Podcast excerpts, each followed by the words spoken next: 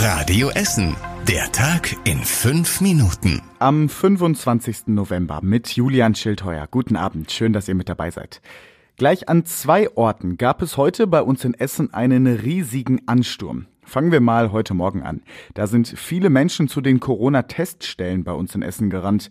Seit gestern brauchen alle Ungeimpften jeden Tag einen aktuellen Test, wenn sie zur Arbeit gehen. Das Testzentrum am Katernberger Markt sagt, dass es noch nie so viel zu tun hatte. Ähnlich sieht es an der Lauptendaler Landstraße in Werden aus. Da kommen vor allem morgens viele Ungeimpfte, um sich vor der Arbeit testen zu lassen.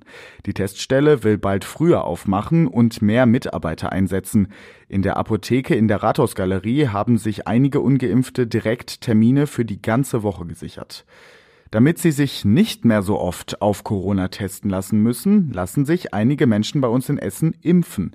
Auch auf das AOK-Haus in der Innenstadt gab es heute Mittag einen riesigen Ansturm. Dort konnten sich die Menschen heute ohne Termin impfen lassen.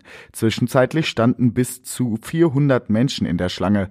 Über so viele Impfungen war der Koordinator der Impfstellen bei uns in Essen, Jörg Spors, froh. Ja, also wir haben jetzt die 600 erreicht und wir schätzen, dass wir um die 1000, so knapp über 1000 Menschen heute hier impfen werden. Das wäre für einen dezentralen Standort äh, eine absolute Rekordzahl. Also so viele haben wir noch nicht an einem dezentralen Standort geimpft. Unter den Impfwilligen waren auch wieder mehr Menschen, die sich ihre erste Corona-Schutzimpfung abgeholt haben. Also Erstimpfungen sind wieder absolut dazugekommen. Im Verhältnis, ich sag mal, ein Drittel Erstimpfung, zwei Drittel Boosterimpfung. Beim Thema Impfen hat heute auch die Europäische Arzneimittelbehörde eine richtungsweisende Entscheidung getroffen. Sie hat den Corona-Impfstoff von BioNTech jetzt auch für Kinder ab fünf Jahren freigegeben. Damit könnte der jetzt auch für diese Altersgruppe zugelassen werden. Die Kinder bekommen demnach ein Drittel der üblichen Impfdosen. Auch sie müssen aber zweimal geimpft werden. Die Ständige Impfkommission will in den nächsten Wochen ihr Gutachten vorlegen. In Kupferdreh arbeiten jetzt internationale Spezialisten an Spuren des Jahrhunderthochwassers. In Kupferdreh wird nämlich jetzt das riesige Hochwasserloch repariert. Weil das so gefährlich ist, machen das Spezialtaucher und ein ferngesteuerter Roboter.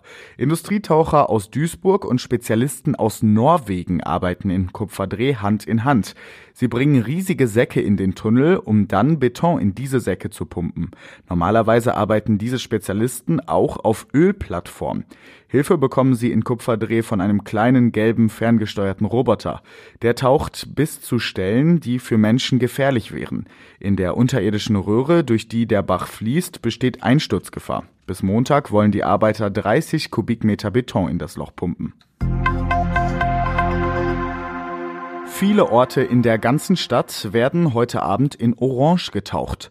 Zum Beispiel der Dom, das alte Rathaus in Krai und der Doppelbock der Zeche Zollverein leuchten heute Abend in orangenem Licht.